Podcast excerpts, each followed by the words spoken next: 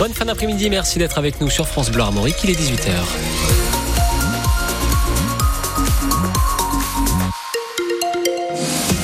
Le journal Céline Guettas, seul un poisson sur deux débarqué en France est pêché de manière durable. Oui, on est très loin de l'objectif de 100% fixé par l'Europe, explique l'IFREMER, un objectif qui semble d'ailleurs difficile à atteindre alors que le changement climatique affecte même les populations de poissons les plus les mieux gérées.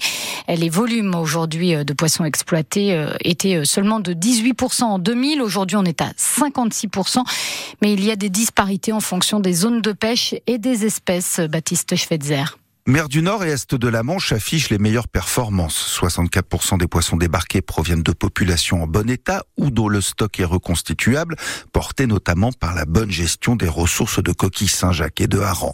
Performance également notable dans l'ouest de la Manche et en mer Celtique. La moitié des poissons débarqués sont issus de pêche durable. C'était un tiers en 2010. Une alerte toutefois sur le lieu jaune dont la population est considérée comme effondrée. La situation dans le golfe de Gascogne est plus problématique. Moins de la moitié des volumes débarqués proviennent de pêche durable. Parmi les espèces qui inquiètent fortement, la sardine, considérée comme en surpêche avec un stock dégradé. Les pêcheurs sont confrontés d'ailleurs à un autre problème. Les sardines sont de plus en plus petites, conséquence sans doute du réchauffement climatique. Et c'est en Méditerranée que la situation est la plus dramatique avec seulement 36% des 18 000 tonnes de poissons débarqués euh, pêchés durablement. Les agriculteurs font de nouveau monter la pression. La FNSEA et les jeunes agriculteurs sont reçus depuis un peu plus d'une heure à Matignon pour faire le point sur les avancées concrètes, moins de deux semaines après les annonces du gouvernement pour faire lever les barrages des agriculteurs. L'exécutif veut à tout prix éviter que la crise reparte de plus belle à moins de 15 jours du Salon de l'agriculture. Emmanuel Macron recevra demain, lui, la Confédération paysanne et la coordination rurale. L'enseigne de prêt-à-porter Burton, placée en liquidation judiciaire par le tribunal de commerce de Paris, cette décision vient entériner la fermeture des quelques 150 derniers magasins de la chaîne de vêtements euh, qui emploient 250 salariés. En Bretagne, on compte quatre boutiques, dont une à Vannes et une autre à Dinan. Pour l'hommage national demain à Robert Badinter, la famille de l'ancien garde des Sceaux décédé vendredi ne souhaite pas la présence du Rassemblement national ni celle de la France insoumise.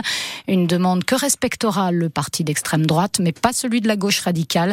Deux députés LFI ont prévu d'être présents à la cérémonie. Nouvel avertissement pour la chaîne CNews. Le Conseil d'État demande à l'ARCOM, le régulateur des médias ex-CSA, de renforcer son contrôle sur la chaîne d'infos appartenant au milliardaire Vincent Bolloré et notamment ses obligations en matière de pluralisme et d'indépendance de l'information. L'ARCOM rétorque qu'elle va désormais prendre en compte les interventions des chroniqueurs et animateurs pour apprécier le respect du pluralisme. 500 000 euros, c'est le montant des aides accordées à l'île-et-Vilaine pour dédommager les victimes de la tempête Kiaran en novembre dernier. Essentiellement des exploitations maraîchères et des éleveurs qui connaissent depuis euh, des difficultés de trésorerie.